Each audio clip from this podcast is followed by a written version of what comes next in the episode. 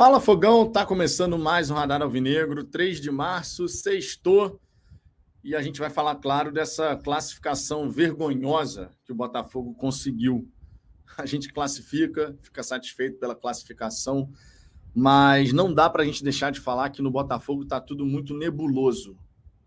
Eu começo essa resenha falando isso. No Botafogo está tudo muito nebuloso. E aí aquilo que a gente sempre fala sobre transparência, boa comunicação com a torcida, mostrando efetivamente aquilo que está acontecendo, se torna ainda mais importante, né? Porque o torcedor, quando ele perde a confiança, o torcedor, quando ele não consegue mais enxergar, olhar para alguém, ou para um projeto, ou para um grupo de pessoas, e não mais sentir aquela confiança de que, cara, estamos na mão das pessoas certas, estamos na direção certa, o torcedor, e a gente vê nas redes sociais isso, não só aqui no chat, o torcedor está mais do que desconfiado.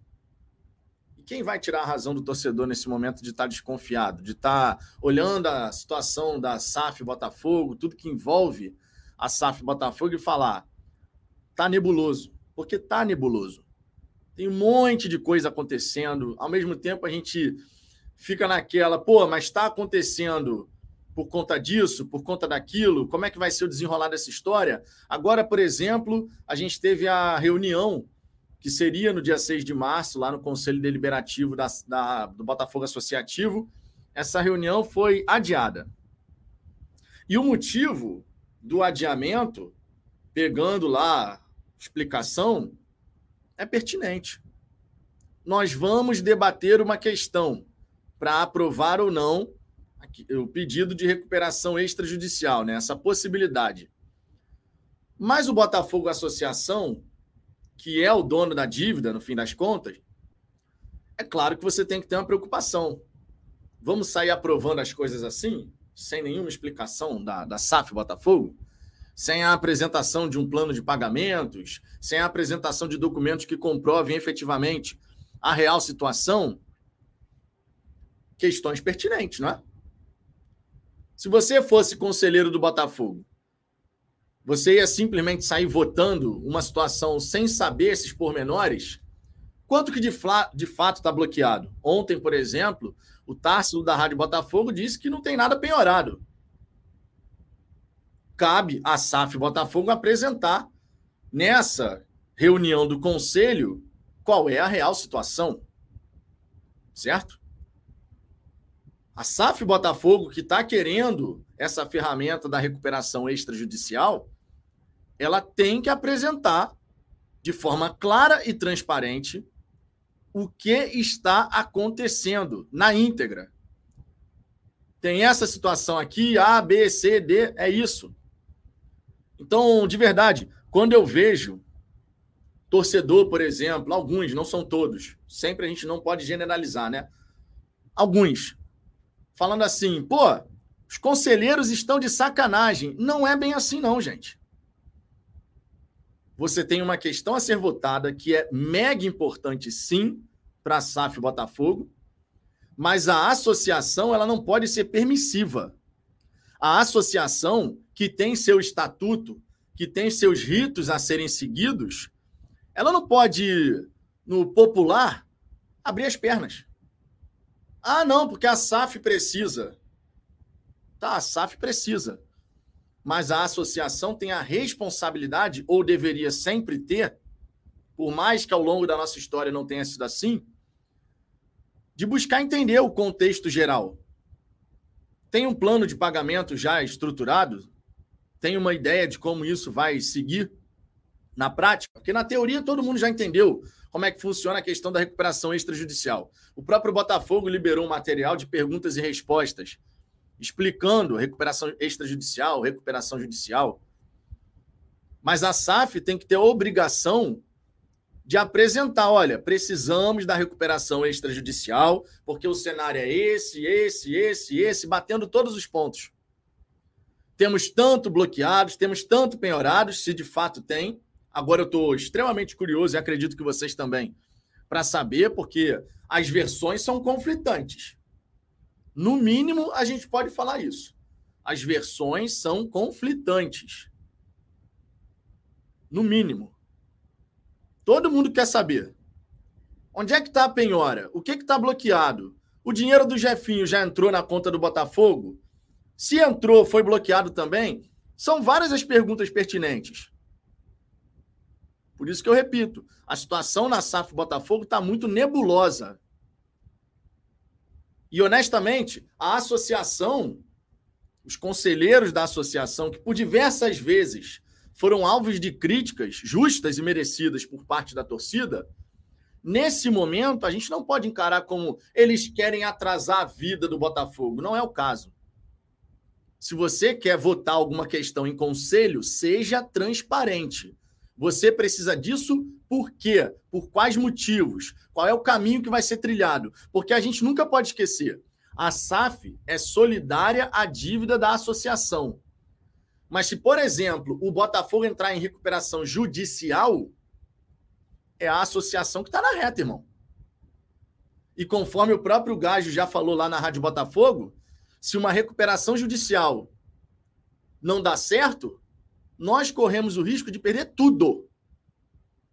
De perder tudo. Eu estou falando de identidade visual, de tudo. Então não é brincadeira. Não dá para você simplesmente esperar que o conselho vai chegar e falar: ah, a SAF está precisando, então pronto, dá a canetada e está resolvido. Se a SAF está precisando, cabe à SAF ser transparente. Cabe à SAF apresentar os seus motivos, apresentar o plano de pagamento, apresentar o montante supostamente bloqueado e penhorado, apresentar qual é o montante total da dívida. Tem uma série de coisas que tem que estar clara, muito claras assim. Uma série de coisas que tem que estar muito claras. E nesse momento não está. E nesse momento não está. A SAF está nebulosa nesse momento. Versões conflitantes. Não está legal. Não está legal. De verdade, não está legal. A gente precisa realmente ver as coisas acontecendo da maneira correta, do início ao fim, da maneira correta. Beleza, tem a questão da lei da SAF aí sendo debatida, não tem jurisprudência, isso impacta o dia a dia, não sei. Ok, tem essa versão. Mas a gente precisa fazer as coisas do jeito certo. A associação não pode simplesmente chegar e autoriza tudo e tanto faz. Vamos falar sobre isso. Vamos falar também sobre futebol. Afinal de contas, classificamos na Bacia das Almas. Vergonhoso o jogo do Botafogo.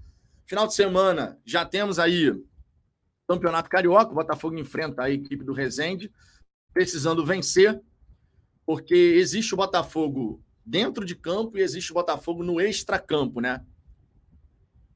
Que, obviamente, uma coisa soma a outra.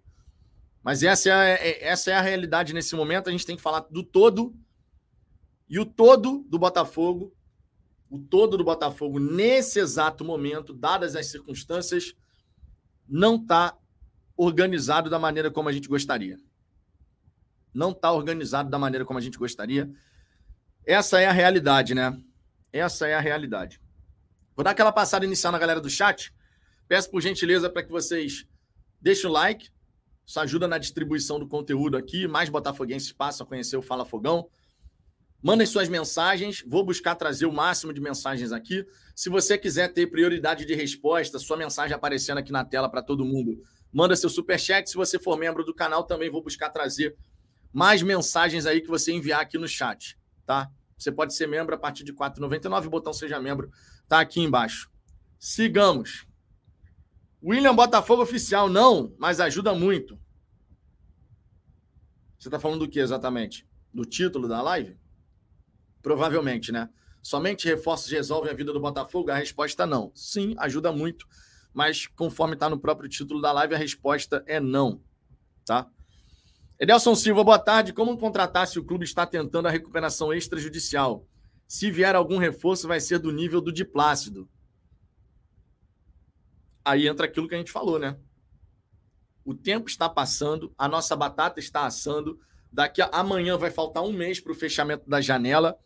E honestamente, eu não sei quando que vai ser resolvida essa situação do conselho com a SAF, não sei. A gente vai esperar essa situação ser resolvida para depois se movimentar? É uma escolha. depois arque com as consequências, se a escolha for essa. Porque acredito que está bem evidente para todo mundo que a gente precisa reforçar. Reforços não resolvem por si só o problema.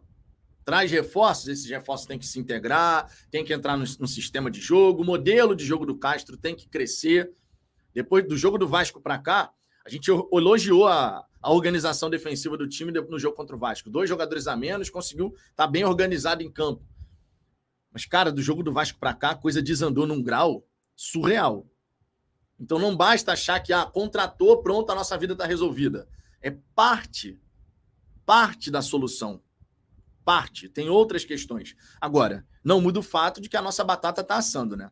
O tempo vai passando, o time precisa de reforços, e se eventualmente o Botafogo não contratar por conta desse imbróglio aí que está tá acontecendo, de penhora, bloqueio, que a SAF argumenta,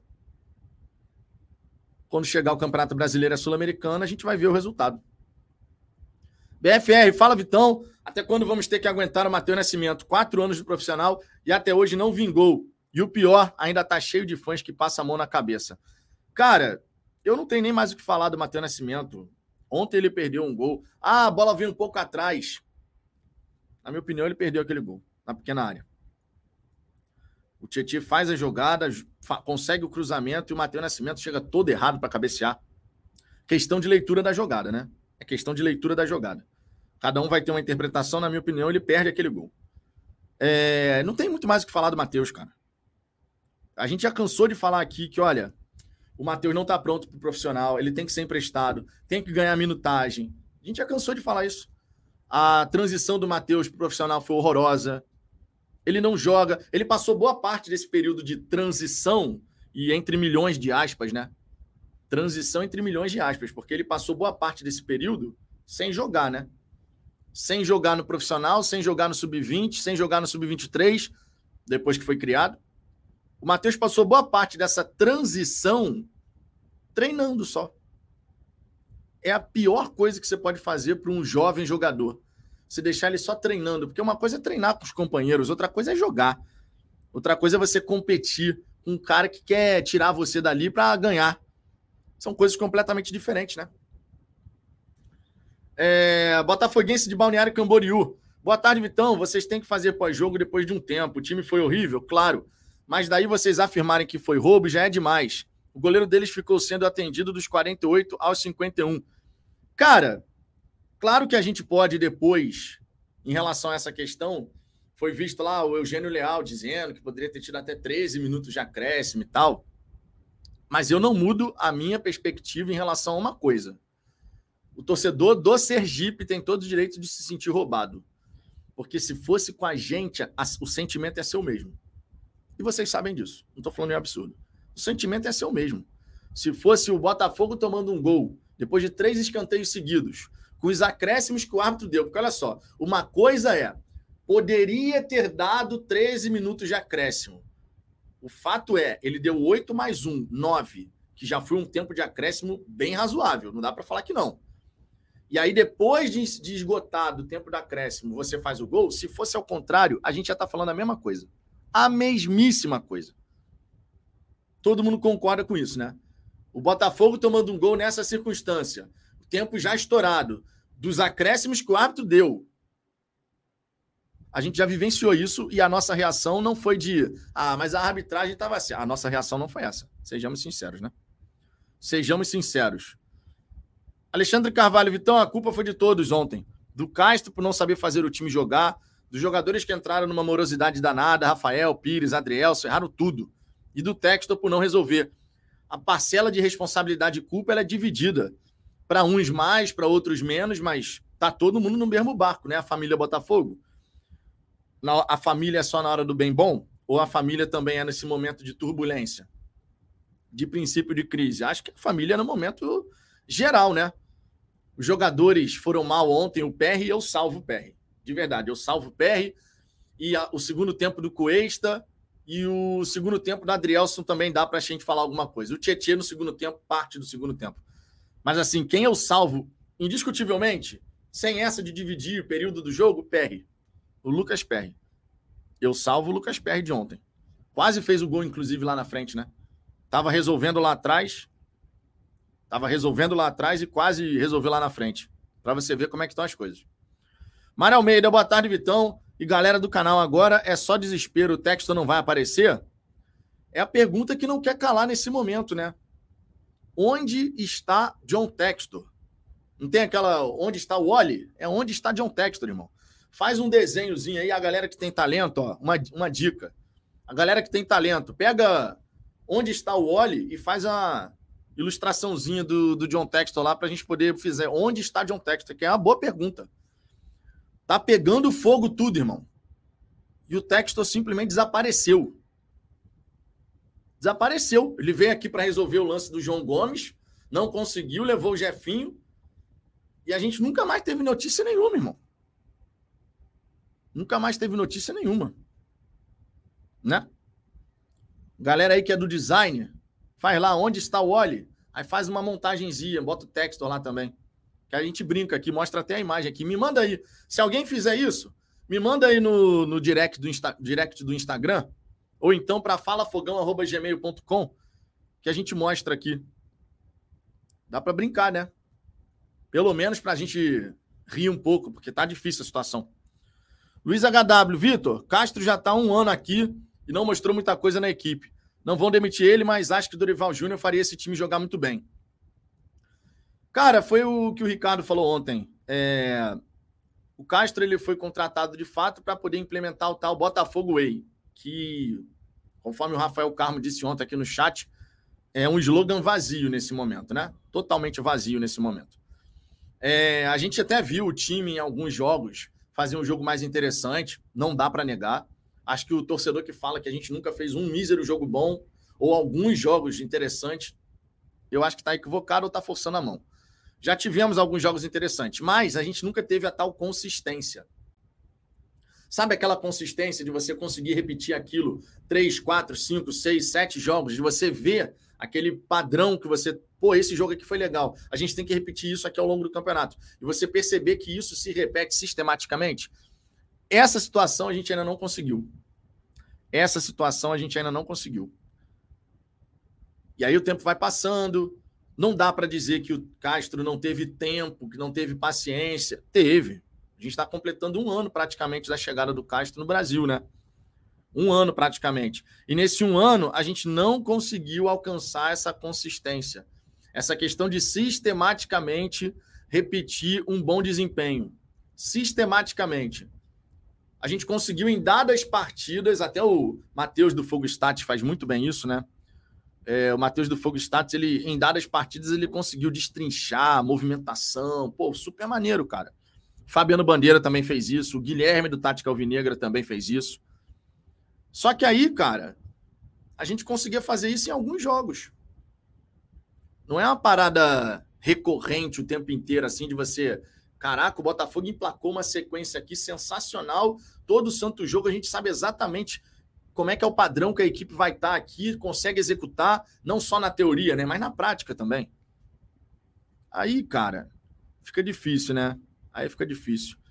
É... Túlio Magavilha, Textor deve estar chorando em posição fetal no seu closet na mansão da, da Flórida. Só isso explica esse sumiço irresponsável. É um sumiço que realmente a gente fica se questionando, meu irmão. Tá pegando fogo a parada aqui, o bicho tá pegando e tá faltando a tal liderança pesada aqui no, no Brasil, no dia a dia da operação.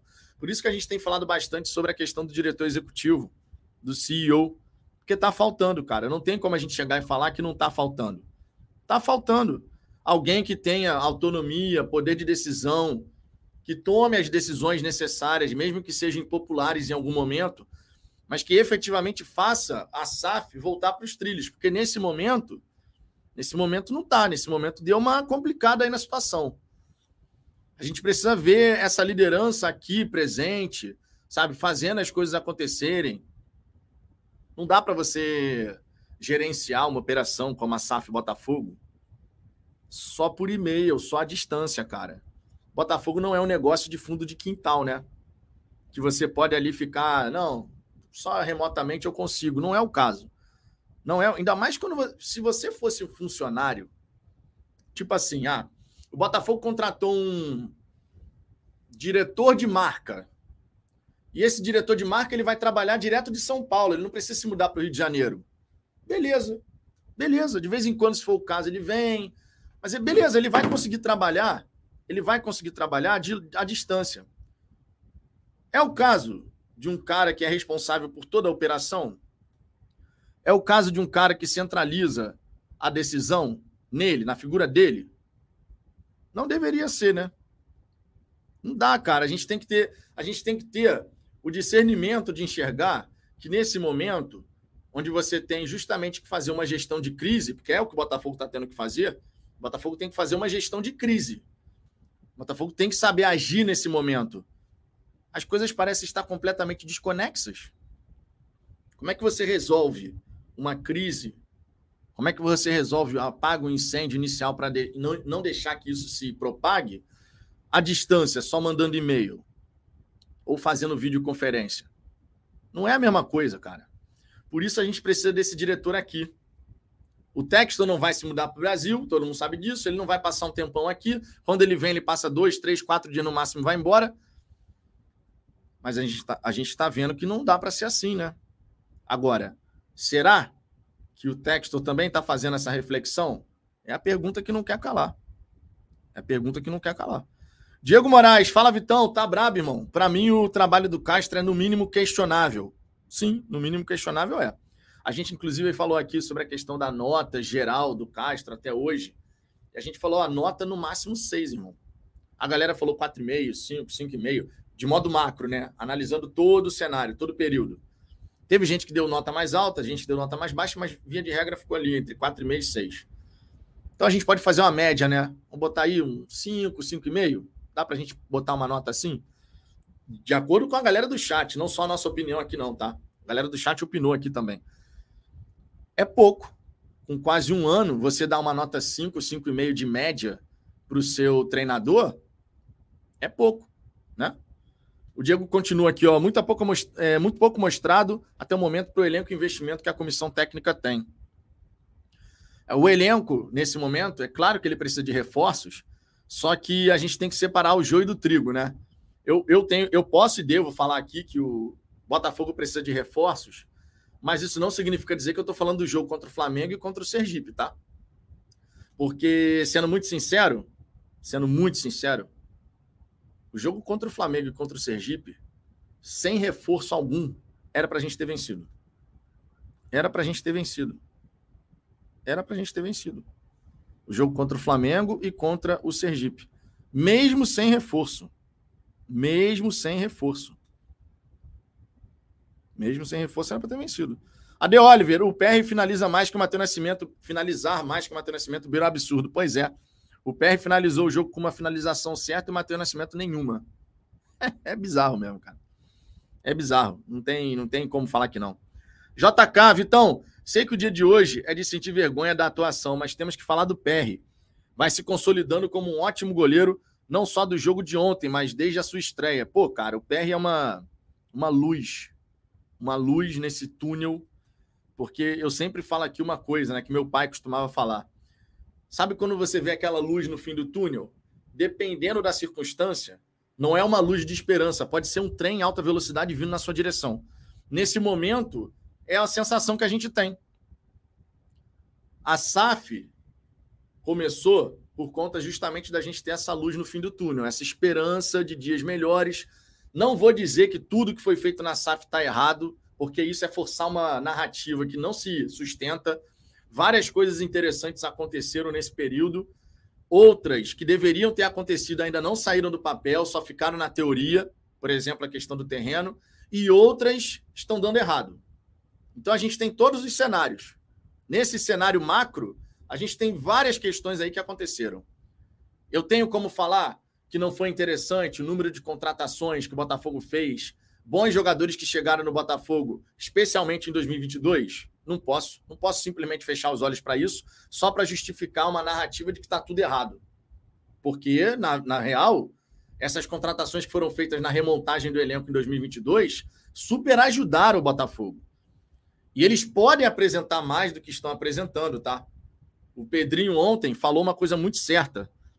Falou uma coisa muito certa quando ele foi elogiar o modelo de jogo do, do Sergipe, né? A superação do Sergipe, que tecnicamente tem um time inferior, individualmente falando, ao do Botafogo. Até escutei o Gentili na live do Fogão Net falando: vocês trocariam o elenco do Sergipe pelo elenco do Botafogo? É claro que não. Você fazendo um comparativo ali, um a um, o elenco do Botafogo, em termos de qualidade, vai ter mais qualidade disponível. Mas o modelo de jogo preparado pelo técnico do Sergipe sobrepôs qualquer ideia que o Castro e a comissão técnica tivessem ontem. E a vontade também, né? A gente não pode deixar de falar da vontade dos jogadores do, do Sergipe, que foi uma vontade impressionante, né? Eram dois, três em cima dos nossos jogadores. Enquanto isso, a gente estava lá como se fosse um jogo treino. Então, assim, cara, nem tudo tá errado. Tem coisas ainda por fazer, muito, inclusive. Mas tem coisas que estão erradas que precisam ser solucionadas. Não adianta só você apontar aí, tá dando cagada aqui, ó. Sabe aquela coisa assim de você. É tipo assim, eu tenho a minha filha. Aí minha filha começa a engatinhar. Aí ela tá andando em direção à tomada, vai botar o dedo na tomada. Aí eu fico assim, ó. A aluna vai botar o dedo na tomada. E eu fico parado olhando. Tá errado, né, irmão? E a, a digníssima aqui ainda tem a cara de pau de falar: não duvido que isso aconteceria. Isso é absurdo. Isso é absurdo. Tem que escutar um negócio desse durante a live. É claro que não aconteceria, que eu jamais vou deixar a minha filha colocar o dedo na tomada, eu vendo que ela está andando em direção à tomada, engateando em direção à tomada. Mas é só para exemplificar. O Botafogo já apontou. Tem essas situações aqui acontecendo, mas a gente agora precisa das soluções. Só que essas soluções, especialmente quando a gente fala sobre a aprovação da recuperação extrajudicial, não é empurrar garganta abaixo, irmão. Não é assim, cara. Não é empurrar a goela abaixo. É você apresentar tudo certinho para que a decisão no Conselho Deliberativo seja, essa questão seja apreciada e a decisão tomada. Não é simplesmente chegar e falar, ó, oh, tô precisando disso, hein, associação. Ah, empurra a goela abaixo. Não é assim, né? Não é assim que deveria ser. A gente tem que ver as coisas acontecendo de maneira correta inclusive por uma questão de transparência. Nessa relação tem que ter transparência. Nessa relação SAF Botafogo e associação tem que ter transparência. Na relação SAF e torcida tem que ter transparência. Na relação diretoria com jogadores tem que ter transparência, porque é com transparência que você gera confiança e credibilidade. Se você não é transparente, se as coisas começam a ficar muito nebulosas, começam a surgir as teorias conspiratórias que naturalmente vai minar ainda mais a credibilidade e a confiança junto ao seu principal acionista, que é o torcedor, porque a razão de existir de um clube é a sua torcida. E a coisa desanda, e vai desandando ainda mais. É preciso ver as coisas acontecendo da maneira certa, de forma transparente. O torcedor, a associação, a diretoria, os jogadores, comissão técnica, essa transparência é fundamental em todos os níveis em todos os níveis. Geraldo Melquiades, novo membro aqui do canal. Obrigado, Geraldo. Tamo junto, ó. Cláudio Pantufa na área. Geraldo, fala fogão@gmail.com, DDD e WhatsApp para você participar do nosso grupo lá no WhatsApp e a partir de agora suas mensagens aqui durante as nossas resenhas têm são mais lidas, tá? Eu não consigo ler todas, claro. Depende também da resenha. Às vezes a gente está aqui num debate acalorado, às vezes, ou então falando sobre outras questões. Eu não consigo trazer todo mundo, mas tem seus privilégios, tá? Cláudio Pantufa na área.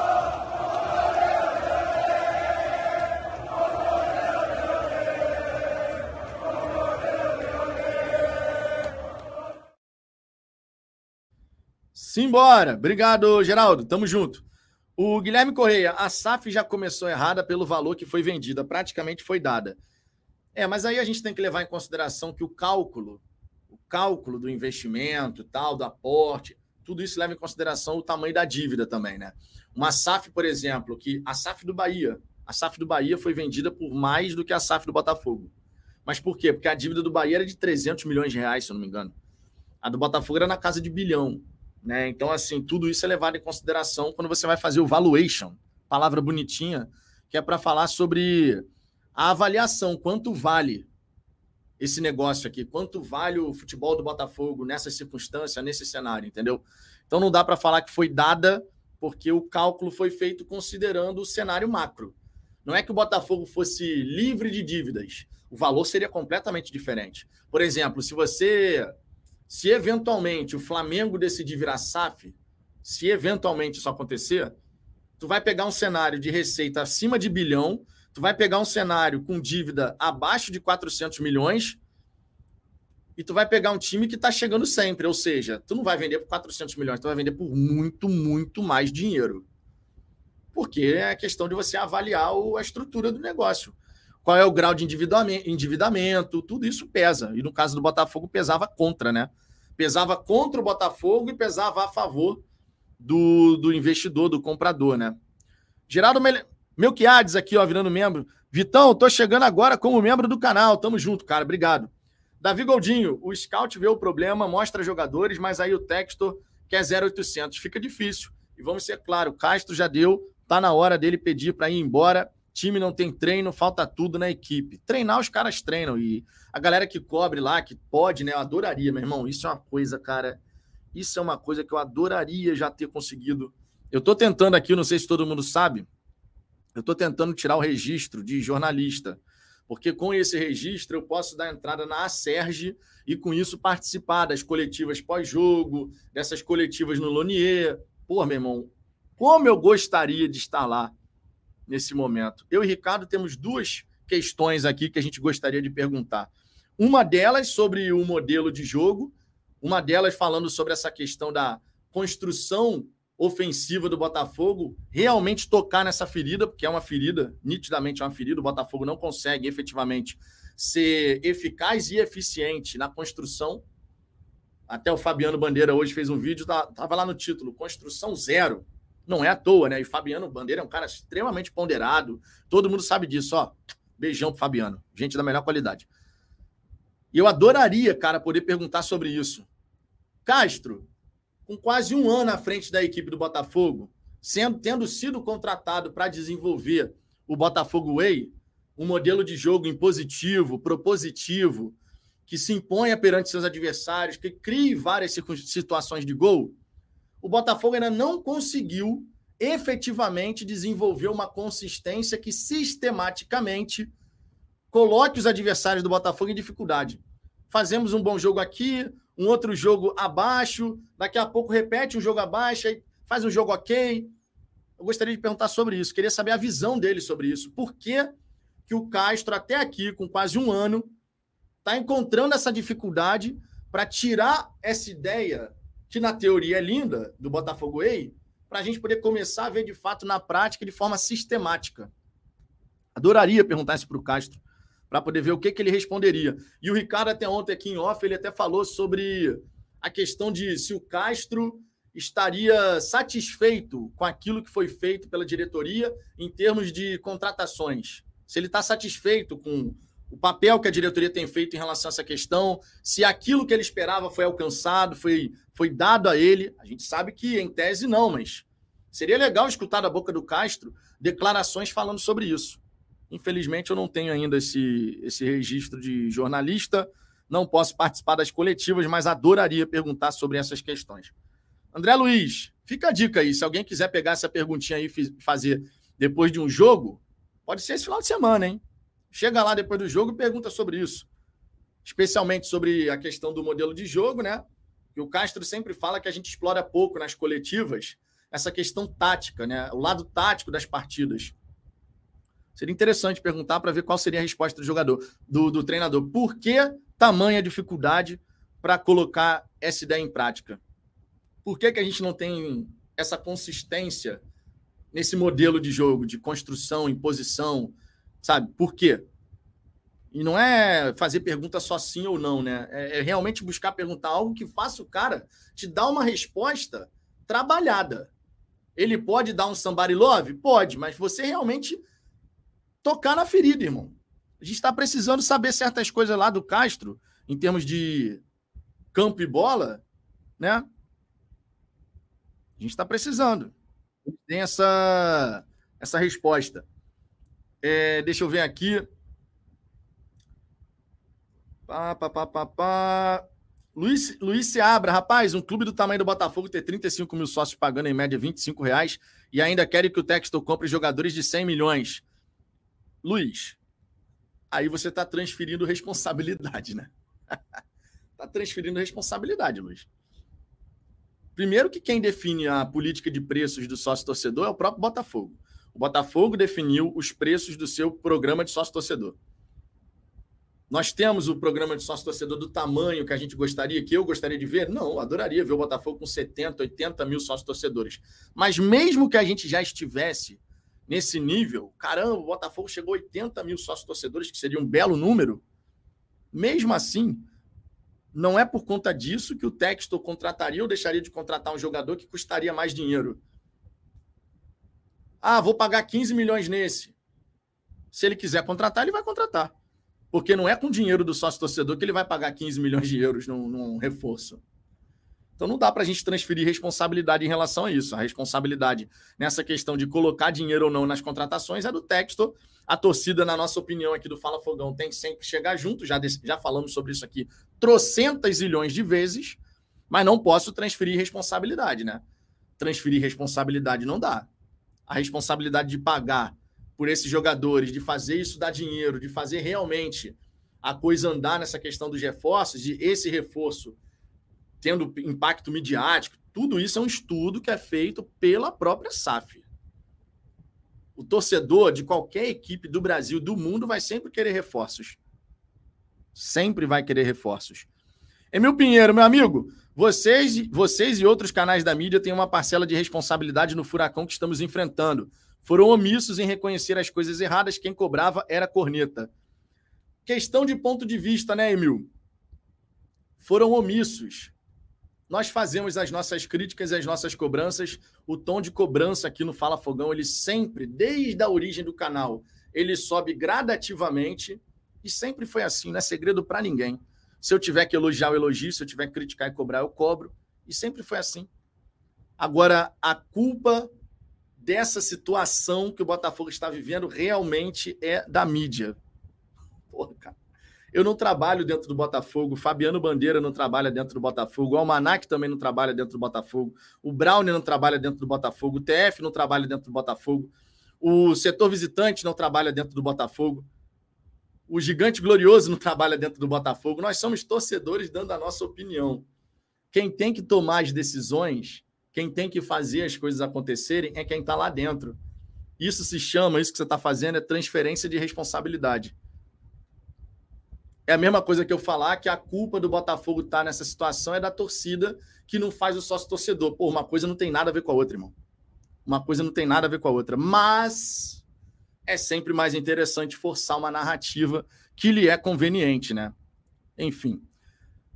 Ao Ilau, sincero. Boa tarde, Vitor e galera do chat. Pode ir embora. Gabriel Pires, Piazon, Daniel Borges, Vitor Sá, Gustavo Sauer, Patrick de Paula e Rafael. Esses jogadores não dá mais, não tem condições. Eu discordo da questão do Gabriel Pires. Fez um jogo ruim ontem. É verdade, sem a menor sombra de dúvida. Fez um jogo ruim. É... O Piazon pode, depois do empréstimo dele, voltar para Portugal, para o Braga, problema zero. Daniel Borges também pode ser emprestado. Vitor Sá pode manter como opção, não como titular absoluto. O Gustavo Sauer, eu já perdi boa parte, acho que já perdi os 90% de esperança de ver o Gustavo Sauer apresentar alguma coisa no Botafogo. Patrick de Paula estava começando bem essa temporada e o Rafael realmente, depois da partida de ontem, já deu, né? Meu resumo da ópera em relação a esses jogadores aí que você apresentou é esse. Deixa eu ver aqui outras mensagens.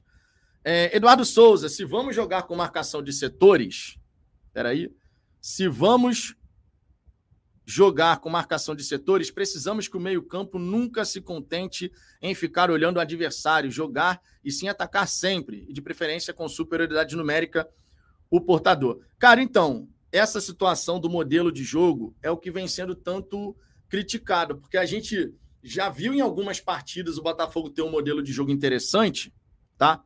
Um modelo de, de jogo interessante, só que não de forma consistência, consistente não de forma consistente.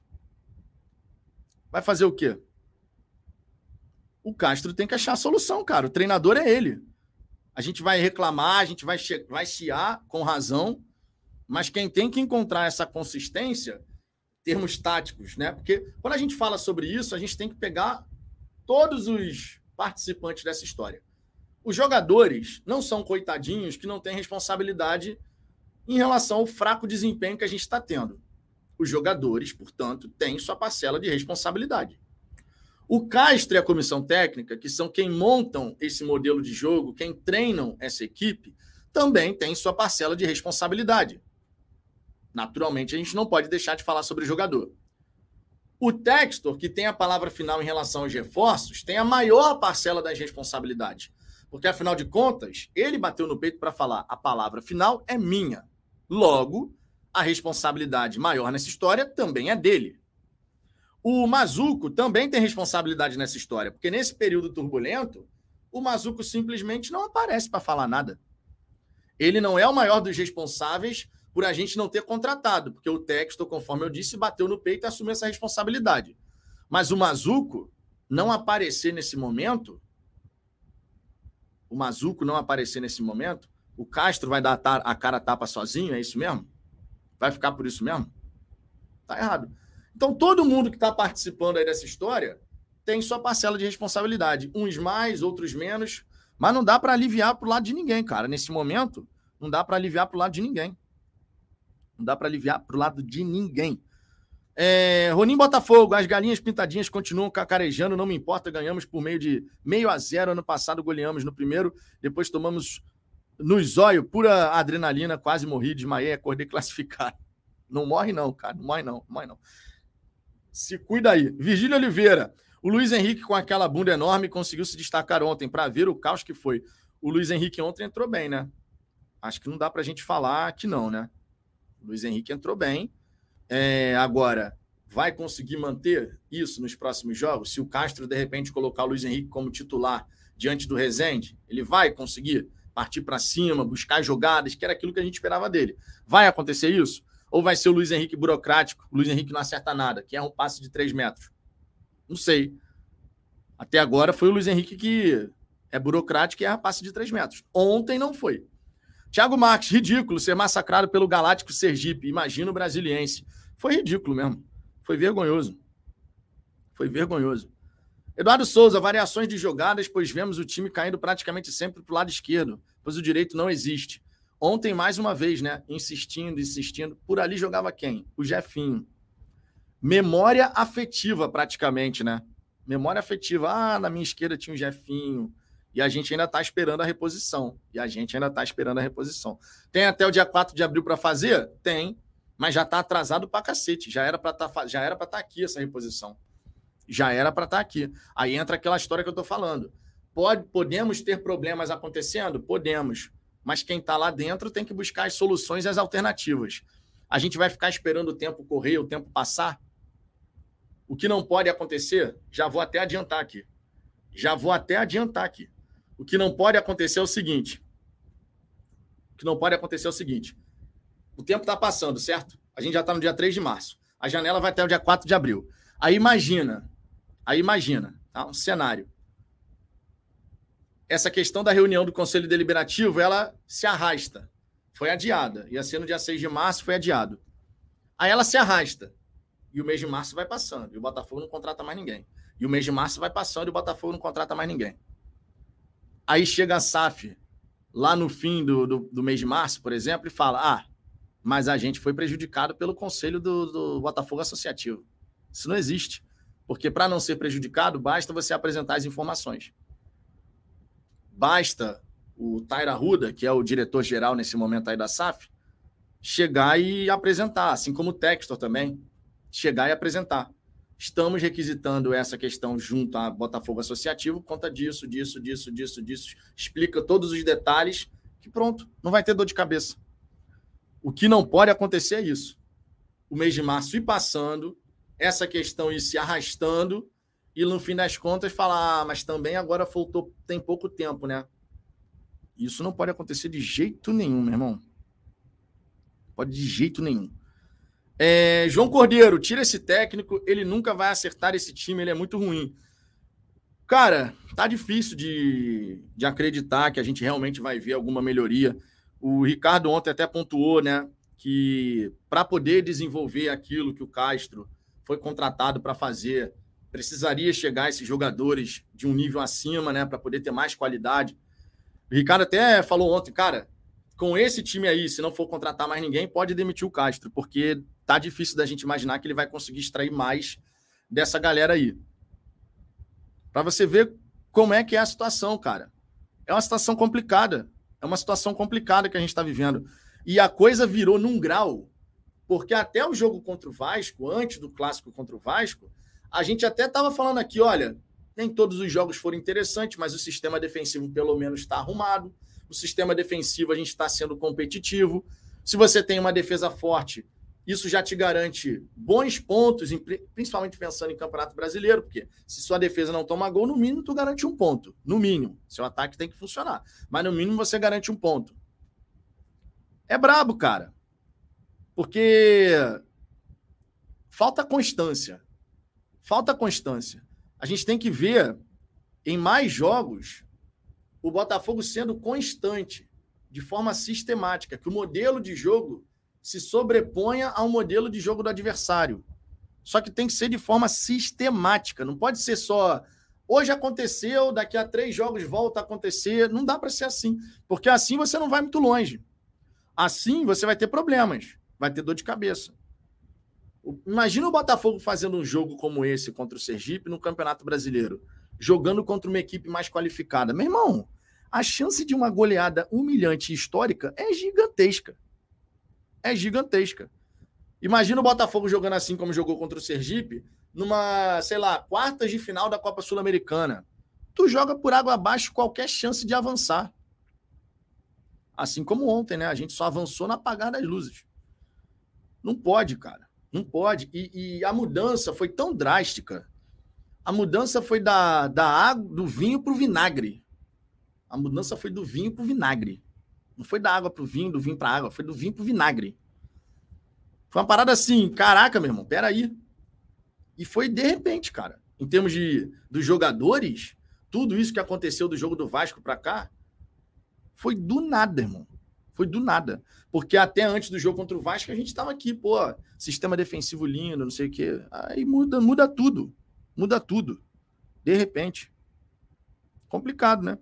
MD7, boa tarde, Vitor. Eu acho que o que está acontecendo dentro de campo é reflexo do que está ocorrendo na SAF. Tem algo muito errado acontecendo. Aí a gente entra na parte da transparência, né, da, dessa comunicação clara, não só com a torcida, tá? Não estou falando só com a torcida, estou falando com a própria, com o próprio Botafogo de futebol e regatas, né? O Botafogo associativo. É transparência, cara. Tu tem uma demanda, você quer que a, o Botafogo vote alguma coisa a seu favor, então você tem que respeitar todo o processo, tem que apresentar todas as informações. Não é simplesmente você chegar e, ó, tá precisando aprovar isso aí, hein? Dá, dá uma canetada aí. Não é assim que funciona, né? Não é assim que funciona. É, Nelson Botafogo, esse time desanima. Parei de ver jogos do Botafogo esse ano. Parou nada. Parou nada, Nelson. Pô, tu não mete essa. Parou nada. Final de semana vai estar com a televisão ligada de novo. Que a gente é assim mesmo, cara. A gente é Botafogo. Na alegria, na tristeza. A gente é Botafogo, pô. No desespero, na felicidade. A gente é Botafogo, cara.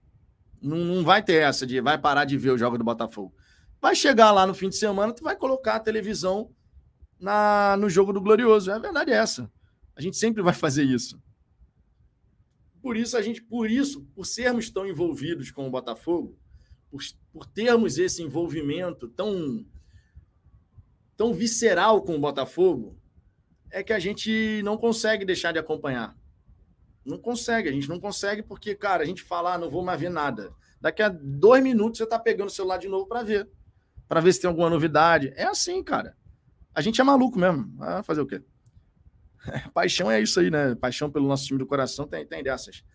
Alfredo diz: os salários estão em dia? Segundo consta, sim. Fluxo de caixa está ainda ok? Os salários estão em dia. Se o fluxo de caixa está 100% certinho, aí é uma outra história. Quanto está retido nas penhoras? Não faço ideia. Segundo Társilo, falou ontem na Rádio Botafogo, não tem penhora alguma. E aí as versões são conflitantes. Cabe a SAF Botafogo chegar e esclarecer toda essa situação. Vai fazer isso? Não creio o que está errado. É, Geraldo Oliveira Rezende é nome de presunto. Minha patroa não prefere esse presunto nem por decreto, nem eu. O Arthur Henrique, cadê a camisa da Riboc? Teve tanto processo seletivo para chegar em março e não ter camisa? Segundo foi falado, a camisa da Riboc vai ser para o Campeonato Brasileiro a partir de abril. Segundo o que foi falado. Se na prática vão cumprir, aí é uma outra situação. Thales Peixoto, Vitão, na sua opinião, onde é o limite do Textor com o Castro? Até onde vamos ter que aturar sua incompetência? Cara, na minha opinião, o, Textor vai manter o Castro até o fim do contrato. Aconteça o que acontecer nessa temporada, ele vai manter o, Castro até o fim da, do contrato. Aí, quando chegar no fim da, do ano, aí é uma outra situação. Mas, ó, de verdade, de verdade, é, nesse momento, Vamos imaginar que o Castro fica até o fim do ano e que, de repente, a gente teve uma campanha no brasileiro de nono lugar, muito abaixo do que era esperado. Nono lugar. Ficamos ali em nono lugar, décimo lugar, como foi, por exemplo, nessa temporada. Mesmo que o texto eventualmente venha para o Castro e fale assim: Castro, estou querendo renovar com você. Eu acho que hoje o Castro não renovaria. Eu acho pela, por toda a confusão que está acontecendo, pela falta dos reforços que ele desejava, por ele já ter falado que ele quer ser campeão com o Botafogo, e claro, para isso precisa de mais qualidade. E ele não está recebendo essa qualidade que ele, que ele deseja. Entendeu? Essa parada aí, cara, eu acho que ele não ele não renovaria o Castro. Mesmo que ele fizesse até uma campanha de G6, por exemplo, se ele conseguisse eventualmente fechar numa sexta colocação, eu tenho minhas dúvidas hoje se o Castro renovaria. Eu tenho as minhas dúvidas hoje se o Castro renovaria. É, então, assim, cara, nesse momento, dá para a gente imaginar que ele vai até o fim do ano, a menos que ele peça o boné. A menos que tudo isso que está acontecendo tire o Castro do sério e fala assim: chega, para mim já deu, vou embora. Só que não é comum do treinador na carreira dele, ele nunca fez isso. Na carreira dele, ele nunca fez isso. Tá? É, então, cara, eu vou torcer, claro, para as coisas poderem dar certo, vou torcer para as coisas poderem se encaixar. Nunca vou ficar aqui esperando o jogo do Botafogo para ver um, uma derrota, para ver o Botafogo sendo humilhado. Obviamente que não. Essa, esse nunca vai ser o meu desejo, e acredito que de vocês também não, por, por mais que vocês possam não gostar do Castro, estejam com ódio mortal do texto. Quando o Botafogo entra em campo, cara, esse, esses caras, eles não ficam no nosso radar no primeiro plano. Quando o Botafogo entra em campo, a gente está torcendo pela vitória do Botafogo e ponto. A gente vai avaliar se o time está jogando bem, está jogando mal, se a parte tática está bem desenvolvida, se tem um padrão legal, se tem jogadas ensaiadas, tudo isso, tudo isso a gente vai observar. Mas esses caras não ficam em primeiro plano quando a gente vai ver um jogo do Botafogo. Então eu vou torcer sempre para dar certo, vou torcer sempre para as coisas poderem funcionar. Vou torcer sempre para as coisas poderem funcionar. Mas tá difícil. Tá realmente difícil né? Tá difícil. É, Daniel Rito, o técnico e membros da SAF não falam nada. Piorar o time com relação ao ano passado. O time é ruim? Não. Dá para montar um time melhor? Sim. Vejo o Castro como culpado no campo, mas o John Textor tem culpa também. Ah, o principal responsável dentro das quatro linhas é o comandante, né? A gente não pode. O próprio Castro fala que a culpa é dele. Então, assim, dentro, da, dentro de campo, das quatro linhas, o responsável mora é o Castro. Fora das quatro linhas, o responsável mora é o texto. E, de modo geral, é o texto, sem a menor sombra de dúvida. Então, quando a gente fala, quando a gente fala sobre alguma coisa em relação a Botafogo, quando a gente fala sobre isso, irmão, quando a gente fala sobre isso, a gente não pode deixar de olhar para o sócio majoritário da SAF. Quando a gente fala sobre tudo que está acontecendo, eu, não posso deixar de olhar para o sócio majoritário da SAF, John Textor. E eu, eu tenho aqui a minha principal crítica em relação ao John Textor nesse momento, e a minha principal cobrança, não é demissão de Castro, nada disso. A minha principal cobrança, a minha principal crítica é: não está dando certo a centralização. Não está dando certo você gerenciar o Botafogo assim, à distância, só pautado ali, baseado no Taira Ruda, que não tem substância para fazer essa função de diretor executivo com todo respeito ao Tairo, mas ele mesmo sabe que não é a dele. Tanto é que ele não quer ficar nesse cargo, ele quer se mandar para os Estados Unidos para trabalhar na Eagle Holding. Ficou mais do que claro isso na entrevista concedida ao Fogão Net. Se a gente tem um cenário tão claro assim, de que a centralização não está funcionando, de que o Taira Ruda, como principal responsável pela SAF aqui no Brasil, também não está funcionando, está na hora de resolver essa questão do diretor executivo. Ponto. Do CEO. Está na hora. Já passou da hora, inclusive. É a minha principal crítica, a minha principal cobrança. Não é a demissão do Castro. Eu quero o CEO com autonomia, porque também não adianta não ter autonomia, e poder de decisão.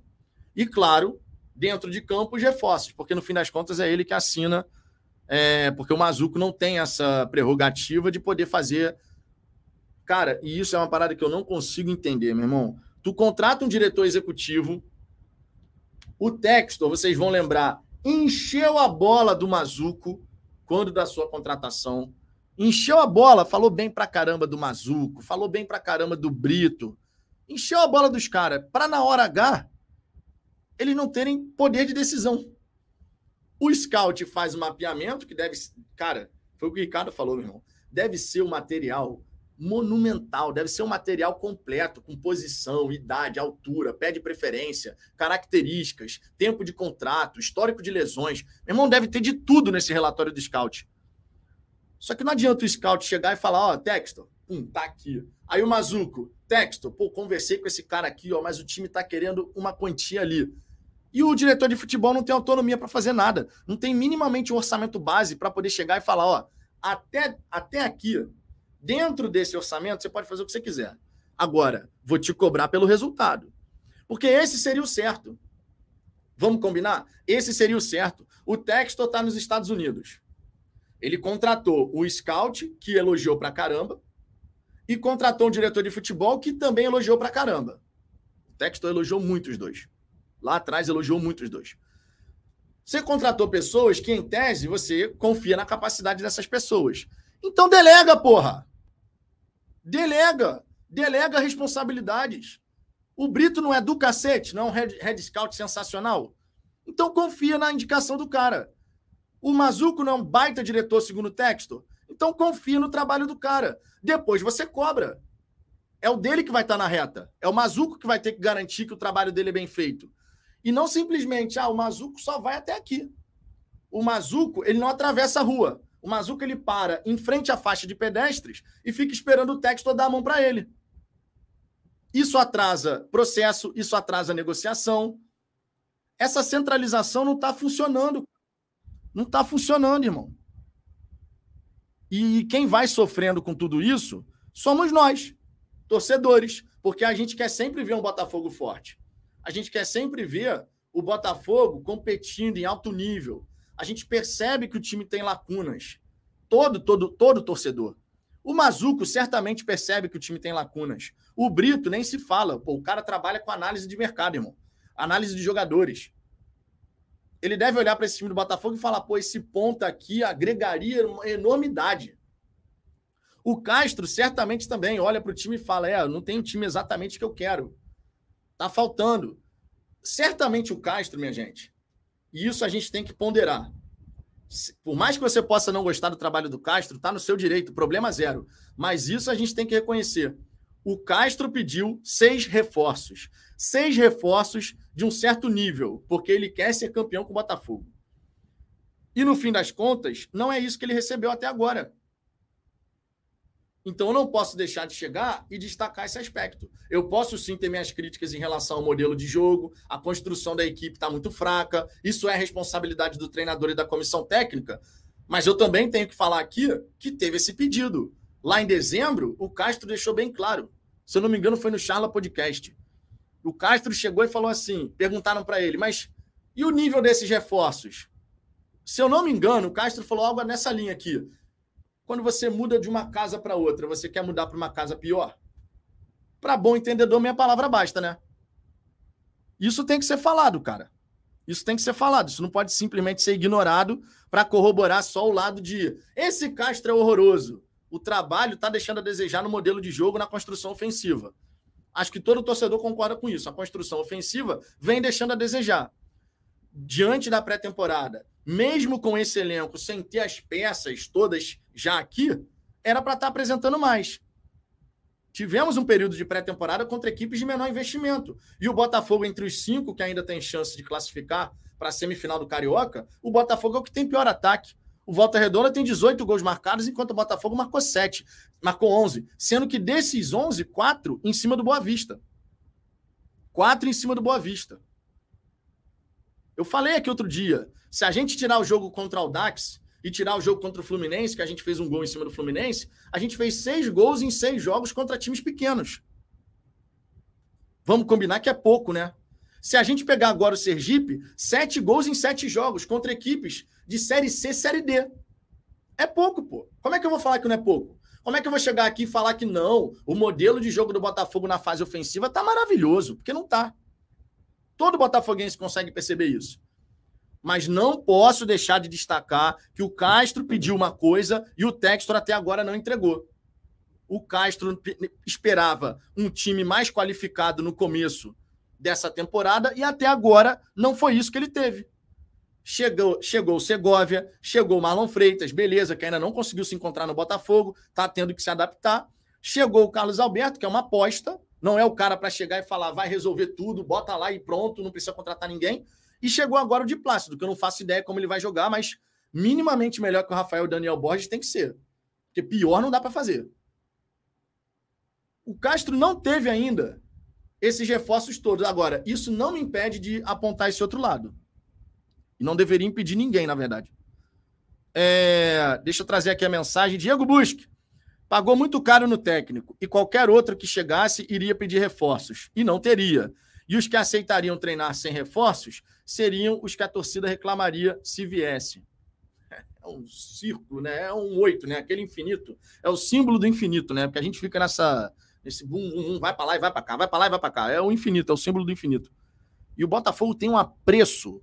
É impressionante, cara, como o Botafogo tem um apreço por passar por período assim, cara. É impressionante, cara. A gente tem um apreço por passar por período bosta assim. Paulo Henrique, situação muito complicada do Botafogo nesse começo de ano. Em todos os sentidos, está indo tudo totalmente ao contrário para o que imaginávamos para esse início de ano. Triste. Pô, totalmente, cara. Você falou tudo aqui, Paulo. Eu, eu fiz um vídeo esses dias falando aqui sobre, em dezembro do ano passado, qual, qual que devia ser a vibe da maior parte da torcida. Pô, meu irmão, 2023, fazer um trabalho bacana desde o começo, pré-temporada, os reforços chegando, a coisa vai evoluir, o time vai crescer com os reforços e com o modelo de jogo ficando cada vez mais consolidado, o Botafogo vai começar bem pra caramba a temporada, vai, porra, fazer uma temporada suave, tranquila, buscando realmente longe em todas as competições.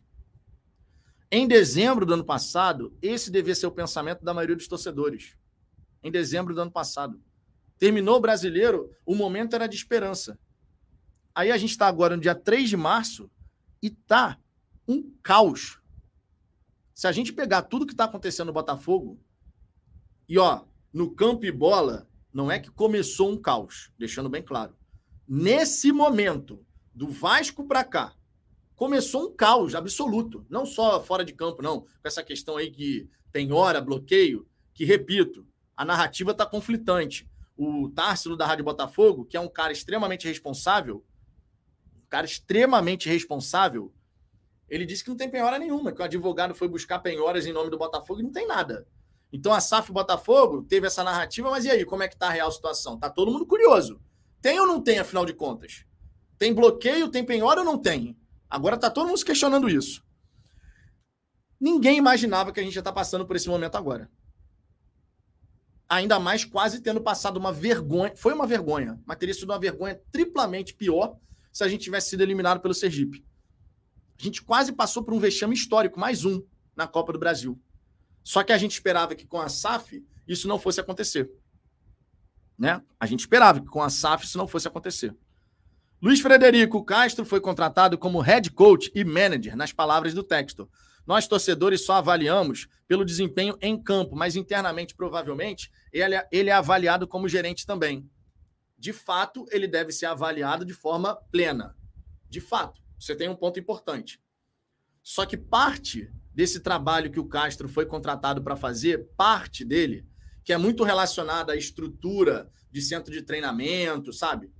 Parte disso ele ainda não teve a chance, a oportunidade de fazer. Por quê? Por culpa dele? Não, porque a gente não avançou com a definição de projeto de centro de treinamento. A gente não avançou com esse lado.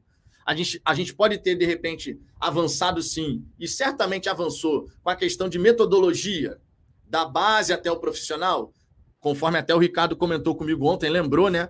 Falou, não, porque o Botafogo agora tem um coordenador metodológico, um profissional português que, infelizmente, eu esqueci o nome dele agora. Esqueci o nome dele agora. Quem lembrar do coordenador metodológico do Botafogo, eu posso até, para poder fazer o negócio certo, dar o nome do, do cara que é o coordenador metodológico do, do Botafogo. É, coordenador metodológico. Peraí que meu teclado tá ruim aqui. Metodológico Botafogo. Olha o nome do cara, é um profissional português. É, João Costa. É o João Costa. O Botafogo tem um coordenador metodológico, justamente para poder ajudar a estabelecer todos esses processos internos de desde a base até o profissional, um jeito de jogar. Esse conhecimento, o Ricardo bem lembrou ontem em off, depois da resenha, a gente ficou aqui um tempão ainda conversando. Esse coordenador metodológico, ele serve justamente para você poder estruturar o conhecimento, para que esse conhecimento que o Castro foi contratado para implementar no Botafogo, passar para o Botafogo, seja documentado, ou seja, não dependa da presença do, do Castro ao longo do tempo. Esse lado deve ter evoluído, de fato. Mas tem um outro lado, fora do campo e bola, que o Castro não pôde fazer o trabalho para o qual foi contratado. E não por culpa dele. E não por culpa dele.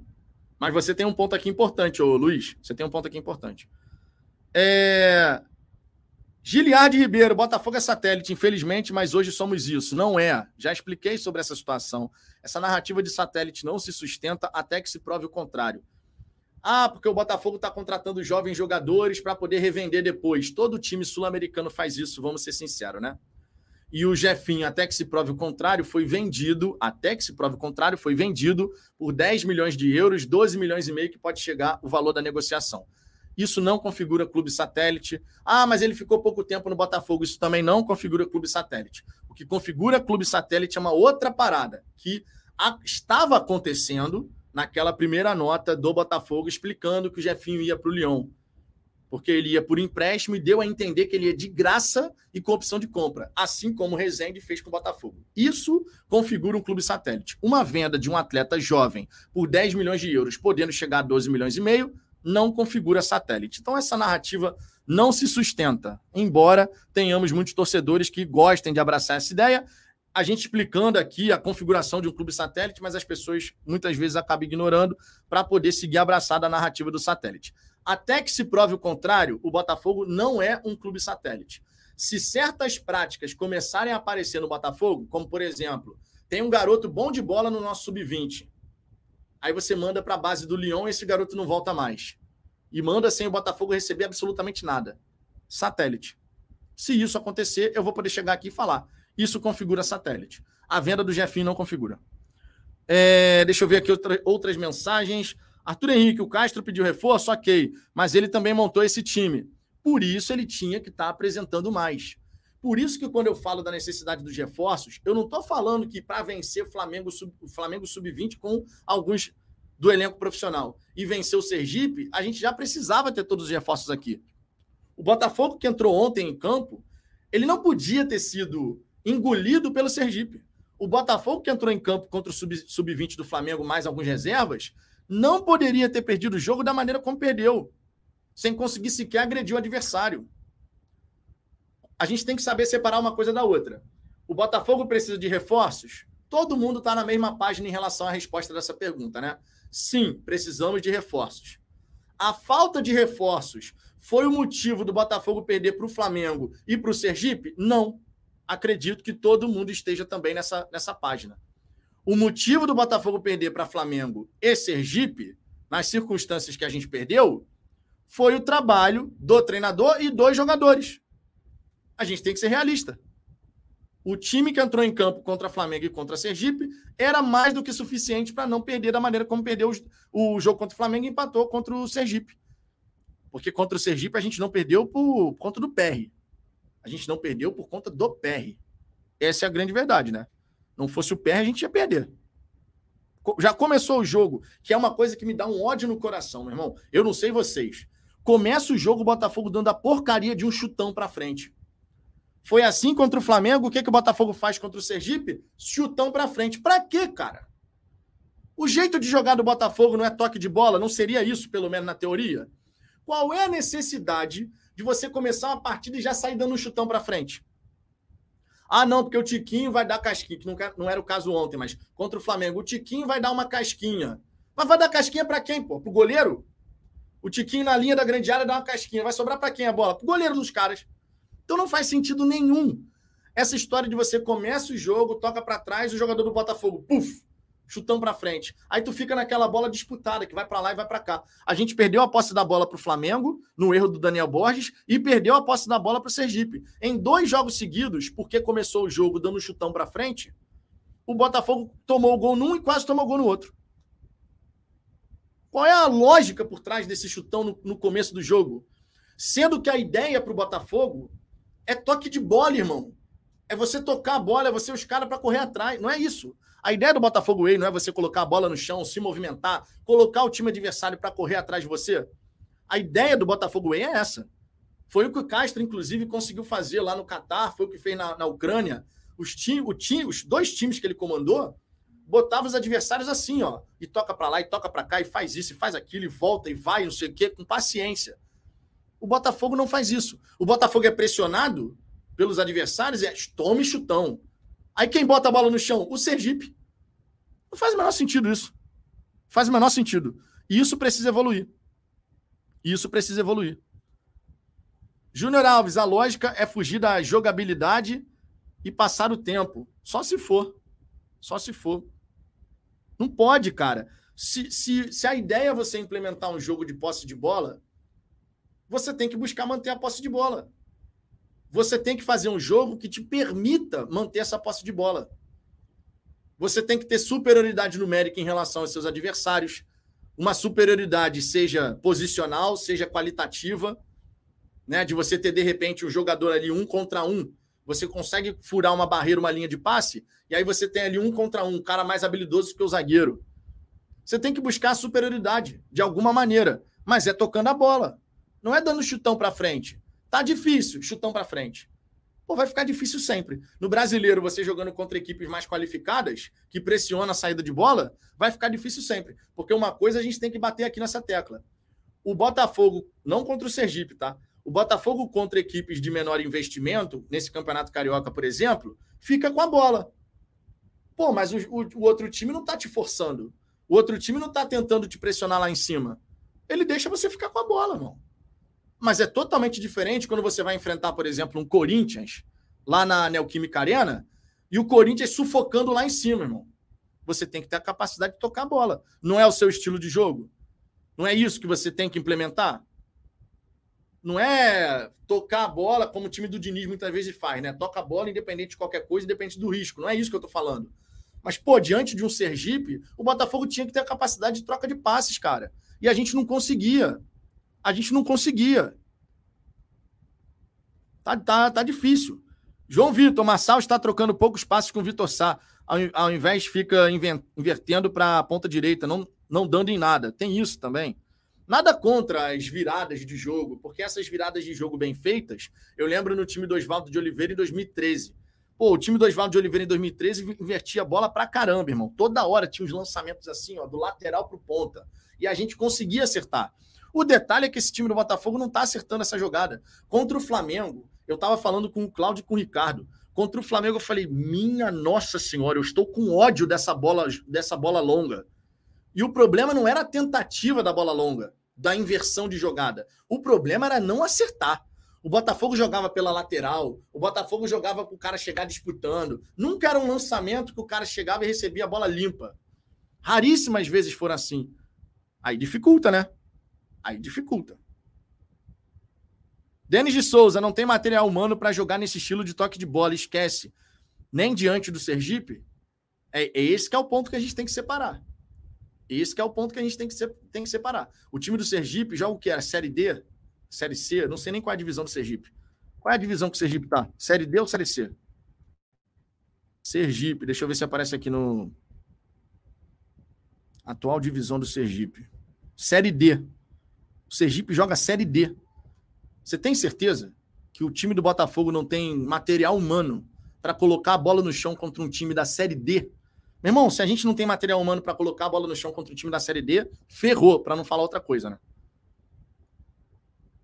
Os caras tiveram mais tesão para jogar, os caras tiveram infinitamente mais vontade e disposição. E enquanto teve, tiveram perna, enquanto tiveram perna, dominaram o Botafogo. O Botafogo só entrou no jogo quando o Sergipe recuou. Cansou, recua. Chamou o time do Botafogo. Se o Sergipe consegue segurar esse ímpeto, esse ímpeto de, de conseguir marcar mais em cima, não deixar o Botafogo sair com facilidade. E ó, vou te falar que não precisava nem muito esforço, não, tá? Não precisava nem muito esforço, não. Porque o Sergipe, por diversas vezes, mesmo que não tivesse com todo o seu time no campo de ataque, bastavam dois, três pressionando um lado da saída de bola que já dava cagada. A gente só entrou no jogo porque o Sergipe recuou. Contra um time de Série D, tem material humano suficiente, ou deveria, para a gente não passar a vergonha que a gente passou, né? Contra um time de Série D, sem sombra de dúvida, passou, a gente teve, tem material humano para poder chegar e não fazer a vergonha que a gente fez. É, Tiago Rodrigues, Vitão, se somos satélite por conta que vendemos um jogador por 10 milhões de euros, imagine antes que o mesmo jogador seria vendido por um milhão de reais. Esse povo gosta muito de aparecer. Não, é. Cara, essa narrativa do satélite, de verdade se você ainda está abraçado a essa narrativa do satélite, eu só vou te dar razão na seguinte circunstância. Já estou dando um, um, um cenário aqui para você. Aí eu passo a te dar razão.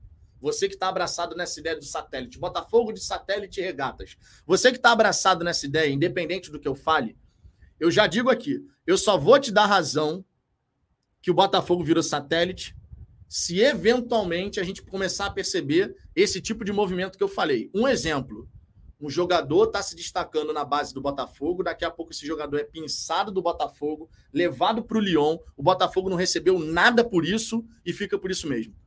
Aí eu vou dar razão total. Total.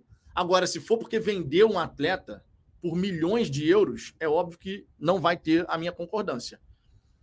Então já estou estabelecendo aqui. Se isso acontecer, aí sim a gente pode falar satélite, porque isso é satélite. Ah, não, mas e se o Botafogo mantiver um percentual? Dane-se, satélite. Se você pinça um garoto do, da base do Botafogo e fala, ó, se eu levar para o Lyon, ele vai se desenvolver muito mais e vai valer muito mais depois para Eagle Football. Caguei para Eagle Football, irmão. Nessa hora não tem brincadeira, não. Caguei para Eagle Football nessa hora. Minha preocupação é com o Botafogo. Eu não sou torcedor da Eagle Football, eu não sou torcedor do Lyon, não sou torcedor do Molenbeek, nem do Crystal Palace. Gosto de acompanhar os jogos de todos os times, bacana, mas para por aí. Se um jogador da base do Botafogo, ou um jogador do profissional do Botafogo, é pinçado daqui e levado para lá, sem que o Botafogo receba nada, mesmo que mantenha percentual, nesse caso de jovens com muito potencial, tá errado e ponto. Não tem nem conversa. Tá errado e ponto. E a gente vai ter que ficar ligado nisso. Se isso acontecer, eu vou dar toda a razão. Satélite, viramos satélite mesmo. Agora, enquanto não foi esse o cenário, não se sustenta. É simples assim, na minha opinião. Mendola da Silva. Ontem foi vergonhoso o que aconteceu. O Botafogo não bota mais medo nos seus adversários. Pô, cara, sabe o que, que me deu mais raiva, Mendola? O que me deu mais raiva, o que me deu mais raiva é que o Botafogo, cara, a gente virou SAF e a gente pensou assim: não vamos mais passar esse tipo de vergonha. E ontem a gente viu um retrato do velho Botafogo. Um retrato fiel, meu irmão. Sabe aquela coisa da obra original e a obra que foi uma réplica? Meu irmão, a réplica era igual ao original, não tinha a menor diferença. Foi uma coisa impressionante. Eu tava vendo o jogo incrédulo, puto pra cacete, desculpa a palavra, eu tava puto pra cacete mesmo. Eu tava vendo o jogo falando, é inacreditável o que eu tô vendo. É inacreditável que a gente virou SAF e vai passar essa vergonha de novo. E eu acredito que tava todo mundo com a mesma sensação. É um déjà vu. É um déjà vu o Botafogo na Copa do Brasil vive um constante círculo, aqui, ó, andando em círculo. Foi bizarro, cara. Foi bizarro. A sensação foi a pior possível. A sensação foi a pior possível. A pior possível, de verdade. É... Arielson de Souza, mas Vitão, então se o Botafogo não é clube satélite, cadê o dinheiro de todos os jogadores que foram para o Molenbeek? Perceba que eu falei de jogadores jovens com potencial. Alguém aqui ficou triste porque o Klaus foi para o Molenbeek? Não, né?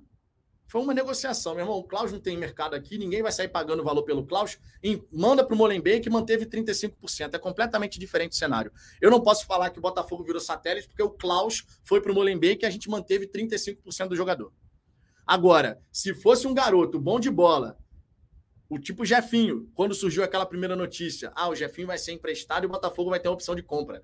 E informação essa que veio oficialmente do clube, na nota oficial. Completamente diferente cenário. Você ficou super triste porque o Del Piage foi para o Molenbeek que a gente manteve 40%? O Del Piage não ia ter mercado no Botafogo, né? não ia ter vez no Botafogo. O Del Piage não ia jogar nessa temporada. Era mais válido o quê? Você mandar ele para um futebol europeu com 40%, podendo valorizar e de repente render aí. Vai que o Del Piage joga bem e é vendido lá na Europa por um milhão de euros. O Botafogo recebe 400 mil euros. 400 mil euros são 2 milhões e 400 mil reais. O Botafogo ia fazer esse dinheiro com o Del Piage aqui no Brasil? Não teria a menor possibilidade. A verdade é essa. Então são casos e casos. Eu não posso chegar e falar porque a gente. Ah, o Barreto foi para o Molenbeek ah, viramos satélite, porque o Barreto foi para o Molenbeek. Não é o caso, né, gente? A gente tem que saber separar uma coisa da outra, né? É, Gabriel de Paulo, não é só agora que preocupa, não temos elenco para disputar três competições. Fizemos um bom final de brasileiro, porque só jogamos isso. O elenco é pior que do ano passado. Mais competições, planejamento está errado. O planejamento está errado há muito tempo. A gente já está falando sobre isso, essa questão de que o planejamento foi equivocado nessa temporada. Ó.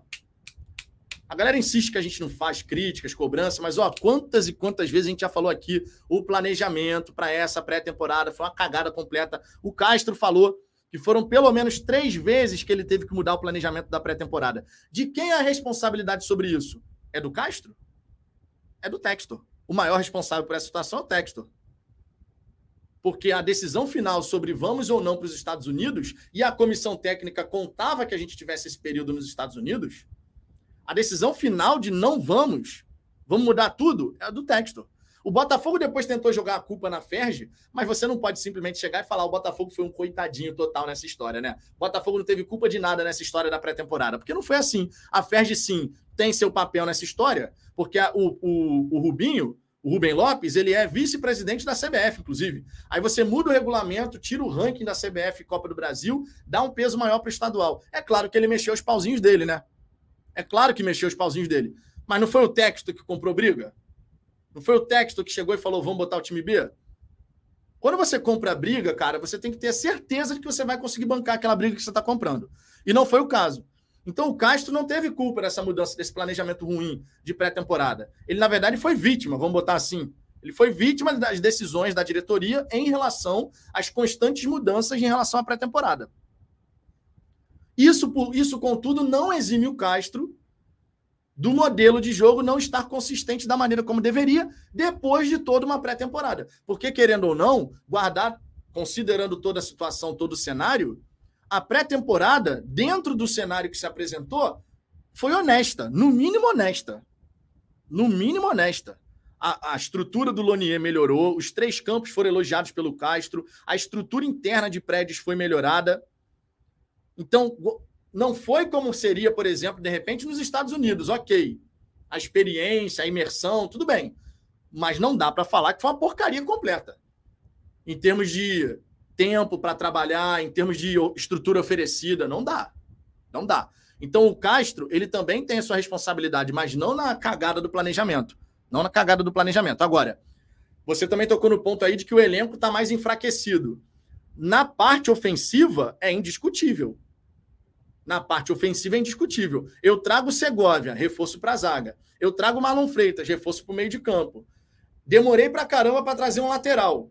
Trouxe agora o de Plácido. Não posso nem falar que vai bem, nem que falar que vai mal, porque não vi jogar ainda. Vou ter que aguardar. Espero que ele já jogue, inclusive, contra o Rezende, né? Porque quanto antes o de Plácido entrar nessa equipe aí, melhor. Quanto antes, irmão, porque tá complicado aí a lateral direita, né? A gente já sabe disso ó, há muito tempo também. A ponta direita também não é segredo para ninguém. E a ponta esquerda com a, a saída do Jefinho, a gente sabe que tem que ter uma reposição. Beleza, vai dar chance e oportunidade para o Vitor Sá. Mas o Vitor Sá tem características diferentes da do Jefinho. E para isso, não precisa deixar passar o tempo. Você não precisa deixar passar o tempo para saber que a característica do Vitor Sá é completamente diferente da característica do Jefinho. O que o Jefinho fazia, nenhum jogador desse elenco faz. O que o Jefinho fazia, nenhum jogador desse elenco faz. A questão do drible, a questão de você de, de quebrar uma linha de marcação porque você driblou um adversário, o outro vai ter que vir cobrir. Nenhum jogador do Botafogo faz isso nesse time do Botafogo. Nenhum faz.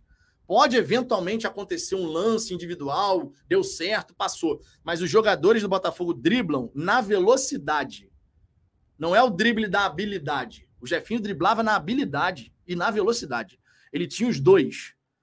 O Jefinho correndo na direção do marcador, tu ficava naquela, e aí, vai pra lá, vai pra cá. O marcador ficava, e agora? Dou bote ou vou recuando? O Vitor Sá, ele dribla na velocidade. O Luiz Henrique, ele dribla na velocidade. O Piazon não dribla ninguém. Vamos ser sinceros. Piazon não dribla ninguém. O Sauer também não dribla ninguém. Então piorou. A fase ofensiva piorou. Mário Neto, só fiquei chateado pelo Oyama. O Oyama, menos mal, que foi por empréstimo. Foi por empréstimo, o Botafogo também tem percentual do jogador e tal. Menos mal. Não sei se ele vai ser adquirido em definitivo, mas é outra parada para a gente ficar de olho também, tá? É outra parada para a gente ficar de olho. O Oyama foi emprestado. E ele vem jogando regularmente por lá. Dá para a gente imaginar que ao fim do empréstimo do Oyama com o Molenbeek, pode ser que o Molenbeek queira manter o jogador. Aí eu quero ver quanto que o Botafogo vai receber por essa brincadeira. Então é, é para a gente acompanhar quando for a ocasião do, do empréstimo do Oyama acabar, a gente olhar o que, que vai acontecer. Olavo Lindenberg, não interessa o nível, isso aí é ser satélite sim, discordo. Discordo, você tem o direito de ter sua opinião, a gente não vai concordar nessa e tá valendo não vai concordar nessa e faz parte da vida. Você não tem obrigação de concordar com tudo que eu falo, claro. Nem é saudável, tá? Concordar com tudo que eu falo. Tenha senso crítico, avalia aí se eu tô falando bobagem na sua opinião. E se achar que eu tô falando bobagem, comenta aí, pô, não concordo por isso, isso, isso. O, eu abro live aqui, inclusive, para isso. Eu falo pra cacete, o nome do canal é Fala Fogão não é à toa. É... Eu falo pra cacete mesmo, mas eu vou buscando sempre trazer as mensagens de vocês aqui na medida do possível. Alcir Cândido, o problema do Castro é que não vemos um mínimo de modelo de jogo promissor que nos faça ter uma boa expectativa para a temporada. A impressão que dá é que ele está completamente perdido. Era isso que eu esperava depois da pré-temporada, que a gente chegasse depois da pré-temporada contra equipes pequenas do Rio de Janeiro e tivesse uma clareza, uma clareza sobre chegar e olhar para o time e falar assim, olha, para o que o Castro quer fazer, assim, de toque de bola, movimentação, imposição, para o que o Castro quer fazer, ainda falta alguma coisa, ainda falta material humano. A bola chega no jogador tal e a jogada morre. Mas se tivermos um bom jogador por ali, a coisa parece que vai fluir. Eu não tô com essa sensação nesse momento. Nesse momento, a minha sensação é: pode colocar um jogador de, de, de mais habilidade nas pontas, vai ajudar, mas talvez mais pela individualidade do que efetivamente pelo trabalho tático coletivo. Tá entendendo o que eu tô querendo dizer? Eu posso colocar ali um, um Jefinho, como era o caso, eu dou a bola no Jefinho e o Jefinho, muito habilidoso, me gera situações de gol. E fica muito claro quando acontece esse tipo de situação que eu tô falando, tá? Quando você tem um, um jogo bem construído que tem como diferencial um jogador habilidoso. No ano passado, nós tivemos algumas partidas assim. A, a, bola chegava no Jefinho, sim, tivemos jogos em que era bola no Jefinho, bola no Jefinho, é verdade. Mas a gente viu jogos em que o Botafogo trocou passes e tal, não sei o quê, que fez a movimentação, chegou no Jefinho e saiu a jogada. Isso é uma situação. Isso é uma situação que você consegue perceber o lado tático trabalhado, somando a qualidade individual de um atleta. Agora, fica muito claro quando você olha para um time e fala: esse time só tem uma válvula de escape, é dar a bola naquele jogador. Como a bola vai chegar naquele jogador, não importa. Chegou naquele jogador, na individualidade, consegue arrumar alguma coisa. Se não chegou, se está bem marcado, não arruma nada. Dá para a gente sempre ir fazendo esses níveis assim. O Botafogo hoje se contratasse de repente dois pontas muito bons de bola, eu não consigo cravar nesse momento. Nesse momento, eu não consigo cravar que se chegarem dois, dois pontas muito habilidosos, o time do Botafogo vai mudar da água para o vinho e todo o jogo coletivo da equipe vai passar a funcionar maravilhosamente bem. A gente deve ter, sim, um incremento de resultados por conta da habilidade dos jogadores contratados nesse cenário hipotético, mas eu não consigo cravar se o modelo de jogo vai começar a aparecer mais de forma mais presente, consistente por conta disso. Tá entendendo qual é a parada?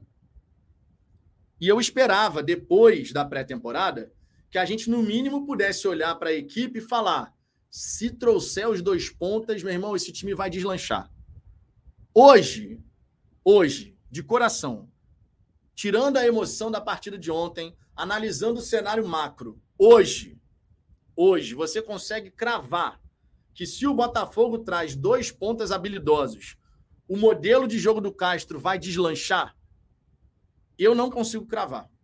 Eu não consigo cravar. Eu acho que a gente pode melhorar os nossos resultados, a gente pode fazer bons jogos e criar mais situações nas individualidades, mas não sei até que ponto isso vai fazer com que o modelo de jogo passe a realmente a ser aquela coisa assim de agora foi, meu irmão, agora não tem nem dúvida. Eu, eu não consigo cravar isso hoje. E era uma coisa que eu gostaria de ver depois da pré-temporada.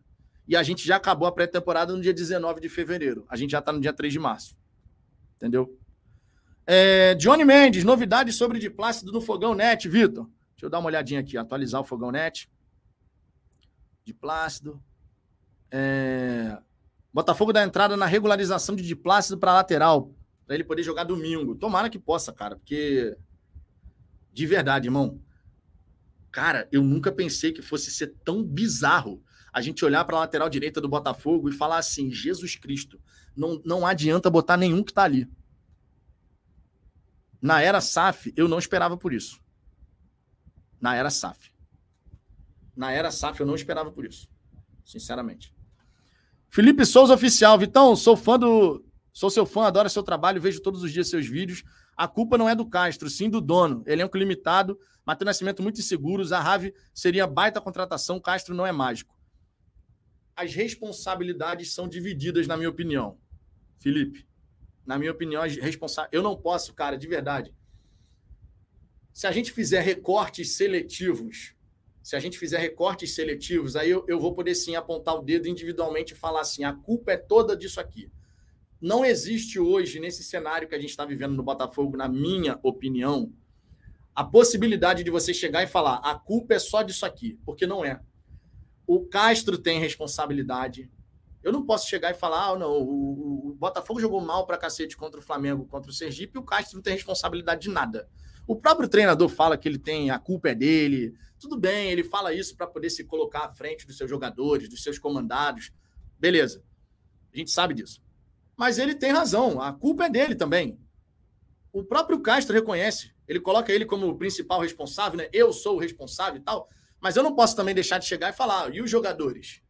E os erros de passe? É o Castro que pega a perna do jogador e dá o passe todo tosco? É o Castro que pegou a perna do Rafael e deu vários passes para o adversário? Não foi, né? O Castro escalou o Rafael. Mas ao mesmo tempo, tu olha para o banco, tem o Daniel Borges. Aí eu falo, o fato de ter Daniel Borges e Rafael, a culpa é do Castro? Não, aí eu já estou olhando para o Mazuco e para o Textor. Principalmente para o Textor. O Castro ser o único que está colocando a cara a tapa. Eu posso chegar e falar que ele é o único responsável? Não, aí eu tenho que falar do Mazuco. Então é um conjunto de responsabilidades. Castro, comissão técnica, jogadores, Texto, Mazuco, o próprio Scout, que na minha opinião é o menor do, dos responsáveis aí, porque o Scout faz o trabalho dele. O Scout re recomendou o Giovanni Gonzalez. O Scout recomendou o Giovanni Gonzalez. O Scout recomendou de Plácido, depois que, pô, meu irmão, não, é Giovani, não chega Giovanni Gonzalez, não é Murídio, vamos, vamos embora na lista. Vai vendo aí o que, que tem na lista. Não foi a primeira, não foi a segunda, não foi a terceira, de repente, alternativa. De lateral avaliado pelo Scout. É porque o scout, cara, ele faz o trabalho da seguinte maneira: você passa os parâmetros. Estou precisando de um lateral direito. Procura aí, faz a análise no mundo da bola, busca jogadores que possam agregar a qualidade que a gente deseja, para o estilo de jogo que a gente deseja, que tem um perfil assim, assim, assado. Aí o scout faz toda a busca. O scout olha todas as ligas, olha as oportunidades de mercado, até quando que vai o contrato de jogador, o jogador está sendo utilizado, não está sendo utilizado. O Giovanni Gonzalez, ele foi um jogador já utilizado na seleção uruguaia, reserva no Mallorca. Aí você fala, pô, uruguaio não está sendo jogado. América do Sul, né? Facilita ele, ele retornar aqui, ficar perto do, do seu país. E ele queria vir para o Brasil, segundo as informações. Só que existe uma coisa chamada faz-me rir.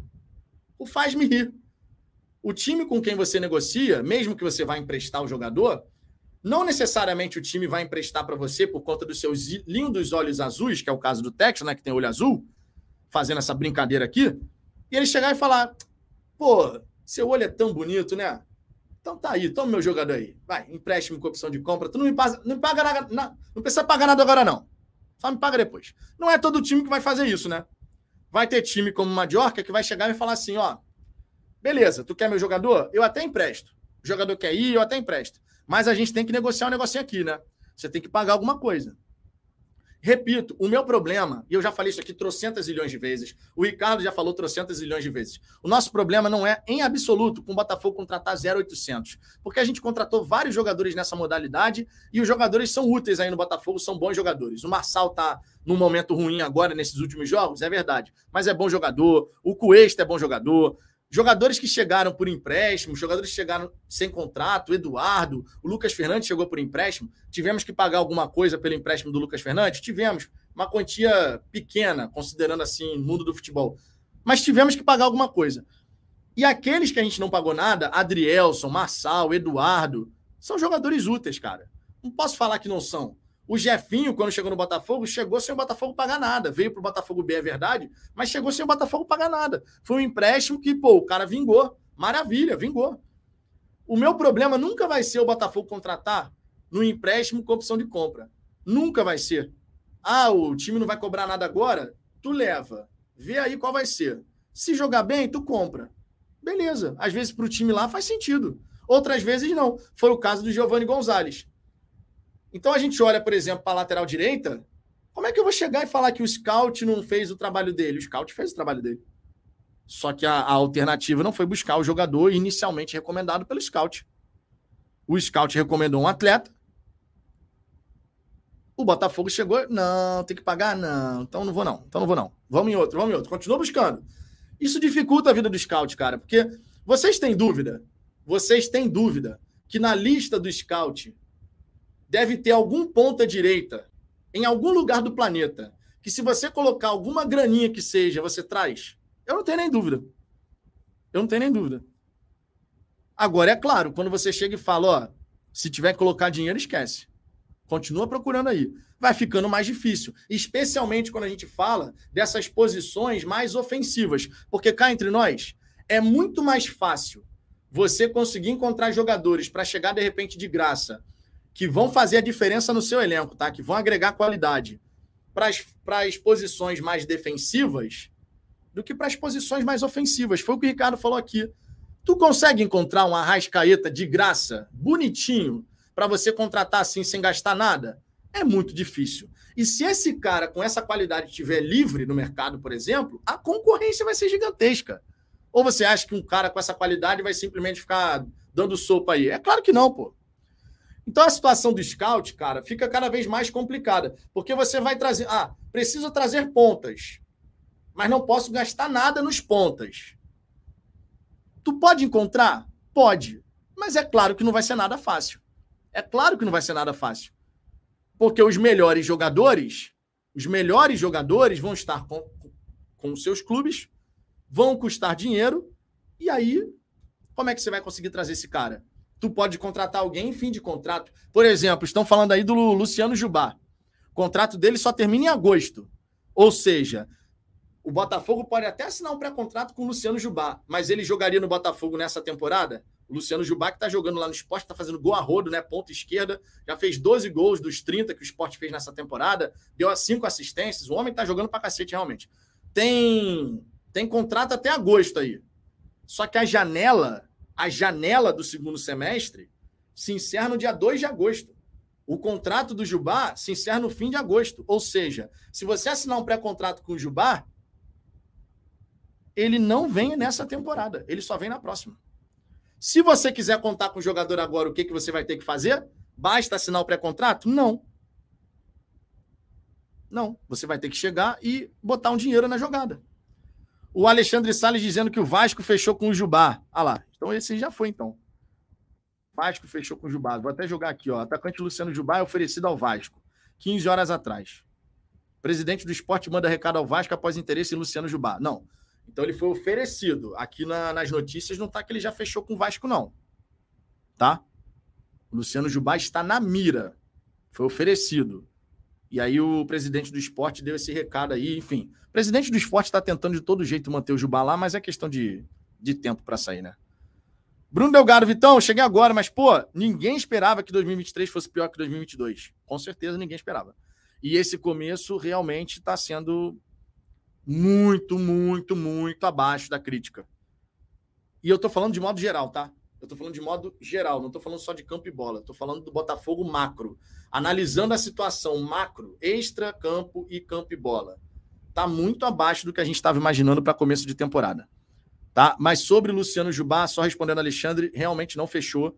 Tá? O Luciano Jubá foi oferecido, tá na mira, mas não tem nada de sacramentado Jubá com o Vasco. Só estou dando exemplo tá, do Luciano Jubá, porque o nome dele surgiu no radar aí do Botafogo. Então, para exemplificar, eu estou pegando esse caso. O Luciano Jubá ele poderia até chegar de graça, mas não para essa temporada, porque o contrato dele vai até agosto. A janela já vai ter se encerrado no dia 2. Nesse caso, se você quiser de fato contratar o jogador, você vai ter que dar alguma coisa para o esporte, né? Pagar alguma coisa. Né? Felipe Souza, reafirma: o Castro não tem culpa. Alguém consultou o Castro pela venda do Jefinho. O Castro não tem poder, não dão contratação, ele joga o que tem e afirma: time limitado, esses que estão jogando, maioria nem banco. A gente vai concordar em discordar, Felipe, não tem problema. Falar que o Castro não tem responsabilidade alguma, eu não consigo, sinceramente, porque modelo de jogo é com ele o modelo de jogo é com ele. A execução técnica, o gesto técnico é dos jogadores. Mas o modelo de jogo é o treinador e a sua comissão técnica. Então, eximir o Castro de qualquer parcela de responsabilidade no fato do Botafogo, depois de todo esse período de pré-temporada, as seis semanas aí que a gente considerou até dia 19 de fevereiro, ele não tem nenhuma parcela de responsabilidade no fato do Botafogo ter dificuldade ao extremo de construir jogadas? Eu não consigo chegar aí nessa direção. Mas a gente vai concordar em discordar, faz parte, você tem sua visão, respeito. Respeitosamente, discordamos um do outro e tá tudo bem. É... Marco Antônio, precisamos de uma barca, liberar espaço no elenco e folha. Tem alguns jogadores ali que poderiam ser negociados, não sei se vão, não sei se serão negociados, mas tem alguns jogadores ali que poderiam ser negociados sim. Minha gente, uma hora e 43 de resenha. Queria agradecer imensamente a presença de cada um de vocês. A gente pôde conversar um pouquinho na tarde dessa sexta-feira. Se tivermos novidades, eu gravo um vídeo para logo mais, para colocar aqui no canal. Se não, amanhã, conteúdo aqui no Fala Fogão. Tá? Na hora do almoço, eu não devo fazer a resenha, tá? Porque tenho compromisso aqui com a Digníssima, com a, com a Luna, nossa filha. Tá? Então, na hora do almoço, eu não devo fazer resenha, mas devo conseguir gravar um vídeo que seja para a gente poder ter um conteúdo aqui nessa parte da manhã, hora do almoço. E quem sabe, quem sabe, às 22 horas desse sábado a gente faz uma resenha aqui. Tá? Não, não consigo prometer porque tem, se eu não me engano, tem uma festa para a gente ir nesse sábado. Aí eu tenho que ver que horas a gente voltaria. Enfim, é mais provável que nesse sábado seja só um vídeo mesmo, mas vai ter conteúdo aqui no Fala Fogão como de costume. Fechou? Se você não deixou o seu like, peço por gentileza, deixe o seu like, isso ajuda aqui o canal. Se você não se inscreveu, se inscreva. Se não gostou da resenha, pode deixar o dislike. Concordando, discordando, respeitosamente, a gente se entende. Cláudio Roberto, Cláudio Pantufa Maluco, fala pra cacete esse tal de Fala Fogão. Pois é. Escolhi o nome certo pro canal, né? Fala Fogão. Tamo indo nessa. Um grande abraço para todo mundo. Beijo no coração de cada um de vocês. Tamo junto. Fui!